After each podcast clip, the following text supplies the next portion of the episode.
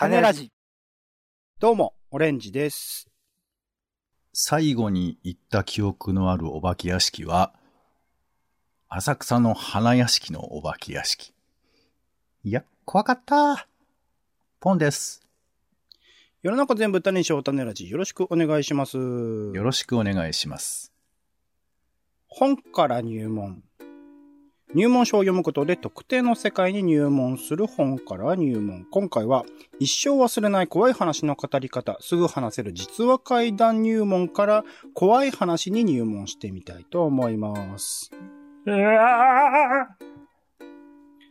そういうんじゃないですけどね。はい。ということでですね、まあ夏が近くなってきて、まあ怪談話とかね、い、ろいろとイベントでもそうですし、テレビ番組とかでもね、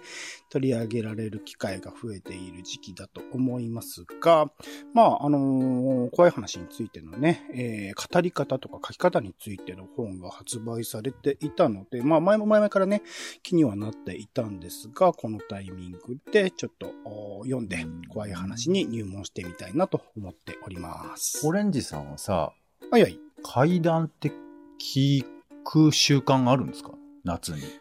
階段を聞く習慣というほどはないですけど、普通にあの、好きで、それこそ、まあ、怖い話とはちょっとジャンル違うかもしれないけれど、まあ、近いんですけどね。実は、近いんですけど、あの、やりすぎ都市伝説っていう、あの、テレビ東京で時々スペシャル番組でやってる番組が僕はすごく好きで、うんあれはずーっと追い続けているところではあったりするし、うん昔で言うと、それこそ稲川淳二さんの、あの、怖い話、怪談話とかも聞きに行ったことはあるし、とか。えー稲川さんの階段は、怖い話は怖いの？怖いっすよ。うんええあ、本当に怖い。うん。い。えーほ怖いし、同時にやっぱうまいと思っちゃうって、すげえって思っちゃうっていう、語り口とかのね。いやーだけど、あれだ、数百人で聞く怖い話ってのはなんかちょっと、おっかない ですね。今度稲川そさんまた中野区に来るらしいっすよ。なんか昨日たまたま看板見かけました、中野区で。えーじゃあちょっとチェックもしてみて、じゃあちょっとこの、うん多分、今日、うん、売れちゃうけど。うん。そうね、基礎知識を得ることでより怖くなれるかもしれないことですな。そうですね。ということで、はい今回の入門本、一生忘れない怖い話の語り方、すぐ話せる、実は怪談入門ということで、吉田祐樹さんという方があー書かれている本でございます。はい吉田祐樹さん、えっ、と、怪談研究家さん、えっ、と、早稲田大学を卒業後、ライター編集活動を開始、怪談サークル、トウモロコシの会の会長を務め、オカルトや怪談の研究をライフワークにしてきたと。で、テレビ番組、クレイジージャーニーってね、一回もう終わっちゃいましたけど、日本の金属地を案内するほか、てかえーまあ、各メディアでね、えー様々に活動されていたりします。で、僕の中で印象深いのは、えっと、五反田会談という、えっと、五反田団という劇団、え僕が好きで、まあ、ちょっと最近ね、ちょっとある問題があっていろいろとあるんですが、まあ、五反田会談という演劇と怪談みたいなものを組み合わせた公演があって、そこで、えっと、吉田さんが、まあ、怖い話パートというか、怖い話の部分の役割を担っているということですごく印象に残っている方でも。吉田さん本人が喋るんだ。吉田さん本、それ、え演劇なんですよ。全体として演劇で、怖い話をしている最中に、その劇場空間の中でなんか変なことが起きる、怖いことが起きるみたいな作りになっているので、まあ、語り手、えっと、役者さんとかみんなが語り手、こう階段の語り手になるんですけど、語り手でありながら演者でもあるっていう不思議なちょっとバランス感覚のものを学校団の階段というところでやってて、それを2、3回僕は見たことがあって、うんあ、面白いことやってるなっていう記憶がすごく強くあったりする。で、多分、えっと、階段系のイベントとかが好きで行ってらっしゃる方は吉田さんよく見かけられてるんじゃないかなと思うぐらい、普通に業界の、おまあ、トッププレイヤーとかね、いっぱい話している方の一人なのかなというところではあります。はい。一応軽く説明読みます。ちなみにこれ2021年3月、去年の3月に出て、角川から出ています。なぜあの人の話は怖いのか、トップ怪談師の秘術を公開。文章やおしゃべりがあまり得意でないという人にも安心の入門編と、怪談の世界に踏み込んだ人に最新の知識を伝える実践編の2部構成と。完全な初心者でも実話怪談が話せるようになるっていうところで、全体的にですね、まあ、階段に限らない、いわゆる取材をしてものを書く、もしくは何かしらをあのラジオとかで話すみたいなところの、まあ、基礎的なところの話も重なるところ。で、一部それが、まあ、怪談話、実話の怪談であるというところならではの、あの、まあ、ちょっと外れるところみたいなところもありつつっていうところで言うと、本当ライター入門とか、ラジオ DJ 入門としてもある種使えるような本にはなっているかなと思います。実話怪談っていうジャンルってことなんですね、これね。そうです。で、ちょっとじゃあこれから説明していきますんで、ちょっと、あの、静かにしていただけるとありがたいです。はい。夕焼け空が暮れていく。放課後の教室に残っているのは私たち4人の生徒だけ。おしゃべりの種が尽きてくるうち、誰からともなく階段語りが始まっていく。最初のうちは帰るタイミングを伺うためのただの時間潰しに過ぎなかった。しかし、一人が自分の体験談を喋っているうち、もう一人が似たような都市伝説を思い出し、また一人が親戚親戚から聞いたという怖い話を披露する。そんなリレーがなぜだかいつも続けられていく。どれだけ時間が経ったのだろうか。窓の外はもはや青黒い薄闇に覆われつつある。それでも階段は続いていく。まるで自分たちとは異なる何かに勝手に口を動かされているように。話が重ねられるたび、周囲の空気も変わっていく。比喩ではない。肌と接する外界が、いつもと異なる感触で迫ってくるのだ。怖い。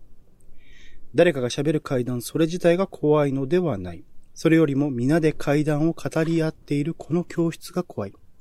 今、この場とその周囲に迫りつつある気配が、なぜだか果てしなく恐ろしい。あ、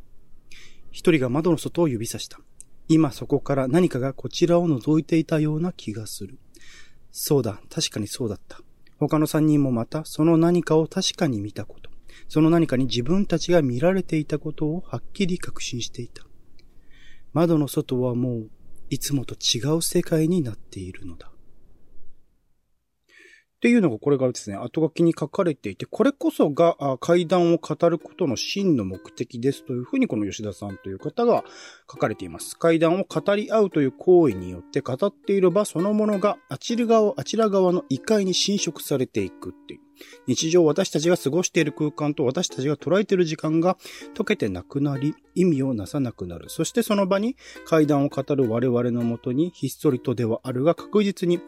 思議の一端が一触れするっていう、そうした体験自体が、まあ、階段を語ること、階段を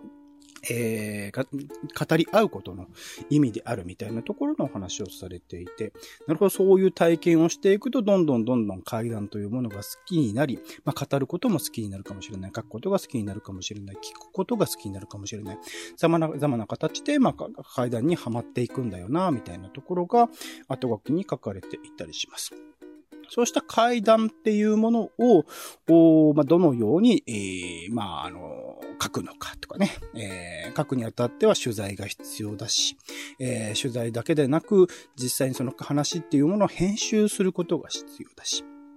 っていうそのプロセス、プラス、書くだけじゃなくて、今だったらイベントでもそうだし、ラジオとかテレビでもそうでしょうね。喋るっていう方法もある必要だっていう。そういった一つ一つのプロセスを丁寧に書いてくれているのが、まあ、この本になっていますというところですね。さっきちょっと言いました。えっと、実話怪談っていうのが、まあ、サブタイトルに書いてあって、まあ、この本においては怖い話の中でも、まあ、実話怪談っていうものを扱っているところになるんですけど、一応実話怪談、えっと、定義としては、不思議な体験をした人から取材した体験談というふうに吉田さんは定義づけていらっしゃいます。えー、まあいろいろな怖い話のパターンはあると思うけれども、え体験そのものがあったこと、不思議な体験っていうそのものはあったことであるとか、体験した人がいるっていうことは確か確実であるっていうところが、まあ実話怪談というジャンルの中にあるというところですね。で、一応あのカテゴリーで言うと、怖い話全体の中にオカルトというジャンルがあって、オカルトというジャンルの中に、えー、怪談というものがあって、で、怪談の中の一つのジャンルとしての実話怪談というところになるので、えー、怪談の中でも一応実話怪談以外のものもあったりする。創作でね、えー、京極夏彦さんの小説とかいろいろとあったりしますけれども、それとはまた違う実話怪談という一つのジャンルっていうところがああるというところですね。で、えー、実話怪談っていうもの、まあ、怪談っていうものと都市伝説っていうもの、さっきやりすぎ都市伝説の話もしましたけど、それの違いとしては、まあ、都市伝説については、まあ、体験者が不明であると。誰が語っているのか、誰が体験したものなのかっていうのが分からなくなっているものを、以上都市伝説的なものとして分けるみたいなことを書いていらっしゃいます。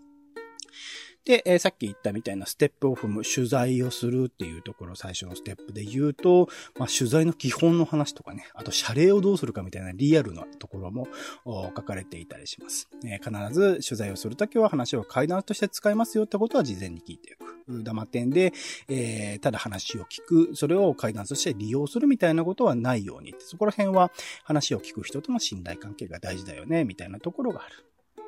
あと、謝礼の話とかもね、これは実際どうなのかなっていうところを一応ライターとかをやってる人間としては思ったりはするんですけど、確かにこれを、謝礼をがっつり払っていったら色々と立ち行かないものもあったりするし、それは、なんか話す方にとっても不幸な結果になり得るなっていうところはなんとなく書いてることで納得するところもあったりしました。あと取材相手のね、えー、探し方であるとか、最近だったら対面取材だけじゃなくて、ネットでオンライン上で取材をするっていうところもあったりしますよね、っていう話であったりとか。あと、怖い話なんてないよ、みたいなところを話す人、取材をした時にもよくあったりするんですけど、そこからどうやって引き出していくか、みたいなところの話も入門として、最初取材としてね、書いてあり、さらに実践編として、え取材をした後にするにあたって、取材者の属性、どういう人に取材をするかっていうところで、え話において、えー、まあ、あの、実は会談の中でも個性みたいなものがね、出てくるのではないかなというところも書いてあったりします。自分自身、語り手自身、書く人自身の属している職種であるとか集団であるとか、まあ身近な人のね、職種であるとか集団であるとかっていうのを意識してみると、それぞれの個性みたいなものが出るんじゃないかな、みたいなところが取材のポイントとして書かれていたりします。で、その後、まあ、編集法、実際に聞いた、取材をした話をどういう風に編集していくかっていうところで、えー、まず、先入観を外すとかね、えー、心霊感、こういうお化けとか幽霊ってこういうもんだよね、みたいな心霊感、心霊感、自分なりの心霊、霊に対する思いみたいなものは排除した方がいいよね、とか。あと結構ここ大事なのは、創作はしちゃえばダメだよっていうところですね。えー、明らかな作り話を実話の中に入れてしまうと、話におけるリアル感っていうものが失われるから、えー、絶対に創作はしちゃダメ。えー、作り話は入れてはいけないっていうところが実話階段のルールとはなっています。一方でカットとか省略っていうのは OK で、例えば、えーと、実際の話の中では5人ぐらい登場人物がいるんだけれども、話を伝えやすく、わかりやすく、怖さが、えー、伝わりやすくするために、えー、登場人物を3人にするとか、登場人物を減らす。あとは、話としても展開の中で一部分を省略するっていうのは OK なんじゃないかなというところが書かれていたりしました。で、実際その編集するにあたって、まあ、怪談話、特に、えっ、ー、と、人に話すとかっていう時においては、オチみたいなものが必要ですよね。怪談は、この自分自身が話している実話怪談、怪談の話は、ここで、えー、話が終わりなんですよ。終了合図としてのオチみたいなものは用意した方がいいし、あとはさらに、えー、単純にその怖がらせるっていうとこっていうよりも、えー、ゾッとさせる部分。これがね、実例を見てもらうといいと思うんですけれど、えっ、ー、と、吉田さん、ここでチラーポイントっていう言い方をしています。まあ、チルですね。ちょっとなんか、えー、気持ちが落ち着く、なんか、張り詰めてるところでふっと抜けるところの怖さみたいな。そこの話を紹介していたりして、えー、まあ、チラーポイントっていうものをどこに設けるかみたいなところも、怖い話の編集においては大事だな、みたいなところが書かれていたりしました。さらに、えっと、実際に編集した後に書く。まずは書くにあたってですね、文章として、えー、起こすにあたっては、えー、まずは、えー、基本的には喋るように書くっていうところがベースになってくる。えっ、と、単純に書き物っていうよりはあくまで階段なので、え喋るように書くっていうところが違う。あとは、誰がそれを語っているのかみたいなことは明確にすることが大事だよねっていうところも書いてあったりしました。基本的にはまあ三人称一元視点というか、まあ客観的な目線から見て、それぞれの視点、えっ、ー、と、いろいろな登場人物の視点に潜り込んだりして、また客観に戻ってみたいなところを、まあ繰り返していくような形っていうのが一般的なんじゃないかなっていうところが書かれています。他にも、まあ、平山夢明さんというね、方が、あ確立した平山メソッド。まあ、取材をするプロセス。まあ、一般的な会談においては取材した話のその物語の中に入り込んで語るっていうことが一般的なんだけど、その実際に話を聞くっていう取材のプロセスもその、えー、会談話の中に盛り込んでしまうみたいなやり方っていうものもあったりする。えー、というところですね。そういう書き方においても、ある程度のルールとかフォーマットみたいなものがありますよ、みたいなことが書かれている。で、えー、その先において、さらに、えっ、ー、と、単純に客観的に聞いた話じゃなくて、司会談、自分自身の体験みたいなまあ、稲川淳二さんとかね、よくそういうのを話したりしてますけれども、司会談みたいなものも、やり方としてはある。まあ、実際にね、不思議体験をするっていうことが大事ですけれども、えー、そこの話もあったりします。さらに、書くだけではなくって、さっきも言ったような喋るっていう方ですね。イベントでもテレビでもラジオでも。喋り方みたいなところも書かれていて、えー、ここでは、えっ、と、最初にまず説明ではなく描写をするみたいなことが書かれています。単純にその物事を一つ一つ丁寧に、細かく説明するのではなく、見たまま、聞いたまま、体感したままっていうところを、まあ、描写していくっていうやり方っていうのが大事なんじゃないかな。で、単純にその描写、えっと、入り込んで、その人の視点、登場人物の視点で描写していくだけではなく、さっき言ったみたいな、時々、えー、客観とのバランスを取る、客観的な視点っていうところと、その人の視点っていうことをうまくどうバランスを取っていくかみたいなところが大事っていうこと書いてます。あとは、オノマトペね。えー、擬音擬態語とか、様々なその音の表現、単純な説明ではなく、オノマトペ的なものの効果的な活用みたいなものも喋りではね、大事。まあ、さっき言った、稲川淳二さんとかすごくわかりやすいものではありますけれども、えー、それをうまく活かしていくっていうところも大事。あとは階段独特のね、間の取り方みたいなもの。それはなんか音楽的とかいろいろな言い方あ書いてありましたけれども、独特の間の取り方みたいなものも身につけていくと、階段の怖さみたいなものがよりよく伝わっていくんじゃないかな、みたいなことが書かれています。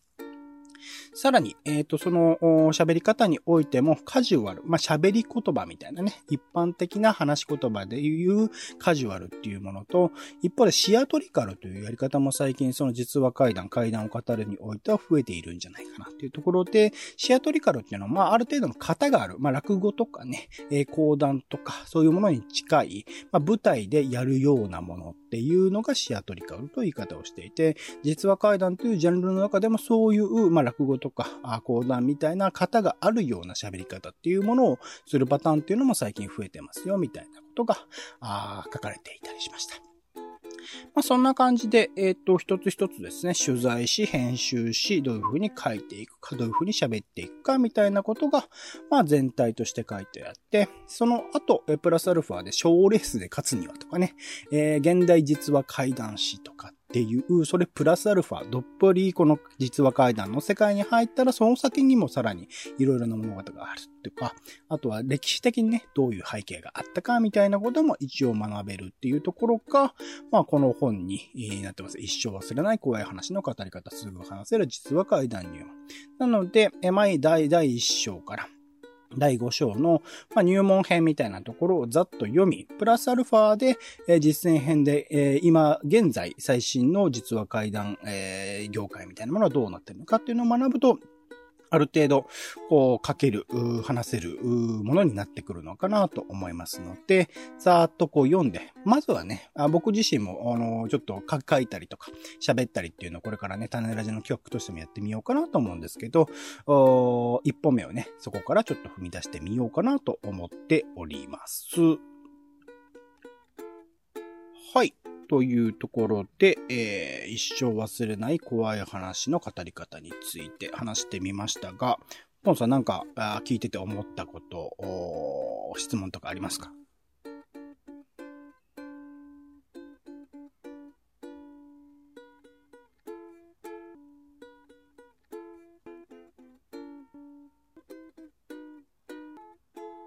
聞こえてます？聞こえてますか？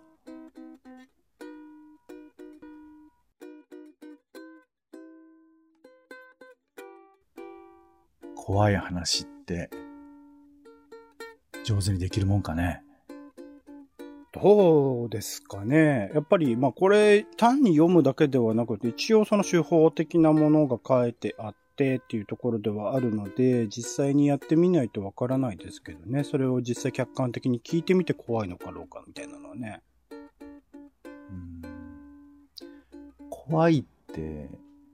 理屈じゃないところもあるじゃないですか。うん、うん、うん。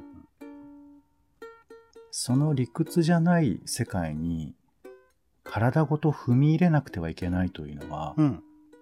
ちょっと緊張するんじゃないかなって思うんですよね。うん、うん、うん。なんだろう。気持ち悪い喋り方だな。うん。人は不安になると、たくさん言葉を言うようになって、うん、間を埋めようとすると思うんですよね。うん、うん。その間の中に何があるのか、そのことに目を向けたくないから、人は間を埋めたくなるんじゃないかなって。そんな風に戦場カメラマンは思います。そうですね。変な間の取り方をしないために、まあこういう、そういう変な間の取り方をしないためにこういう本があるのかなというところもありますけどね。うん、まあ、なんか、な正解があるみたいなかん形なの？この話は。いや、全然全然。そうだよね。だからいろんなパターンがあるあるといいと思うし、いろんな人のいろんな語りがあると面白いと思うので、あの、まあ、変、変というか、むしろ変な方がいいのかなとかね、稲川さんのしゃべりとか、おしゃべりとして正しいのかどうかっていうのはわからないけど、あの、変だな、何かな、みたいな、ああいうのが、あの、むしろフックになっていったりとかするわけだろうから。まあ、プロセスとしてのその取材とか編集から順番に書いたっていうのは、そういうなんだろう、単純に喋り方とかっていうんじゃなくて、やっぱ内容っていうところがやっぱ大事になってきますよね、みたいなところが、あー肝になってるのかなとは思いますかね。うん。まあ、向き合い方みたいなところもあるのかもしれないよね。うんうん怖いとは一体何なのかとか。ほん、ね、怖いってそもそも何なんだっていうことは難しいもんね。うん。でも人は怖いっていう感情を持ってんだよね。不思議なんだけど。うん、うん、うん。うん。はい。その辺はじゃあ、まあ、今後のオレンジさんの怖い話を聞いたときに、また感じるのかもしれない、そうですね。二人で、えっと、怖い話について語るっていう企画も用意しようと思うので、それはちゃんと、あの、事前に、あの、お連絡した上でやろうと思ってますんで。それを俺が入ってんだあ、。もちろん、もちろん。そうです。そうか。喋りながらダメ出しされるんじゃないかな。プレイヤーに入ってるんでね。まあ、そういう場においてっていうよりはやっぱ裏側じゃないですかね。舞台裏でもしかしたら何らかのこう、フィードバックみたいなものが、あの、リスナーの方含めてね、あるかもしれませんので、そこら辺も含めて、えーまず入門してみて、実践してみてっていうところから始まっていくと思いますので、これからのね、企画も楽しみにしていただければなと思っております。はい。はい。ということで、えー今回本から入門、えー一生忘れない怖い話の語り方、すぐ話せる実話怪談入門から怖い話に入門してみました。お相手はオレンジと、実のところ僕はあの、結構怖い話とか笑って過ごすタイプの人間なんですけど、そんな人間が取り込まれた後、怖いですよね。ポンでした。種ラジ、また。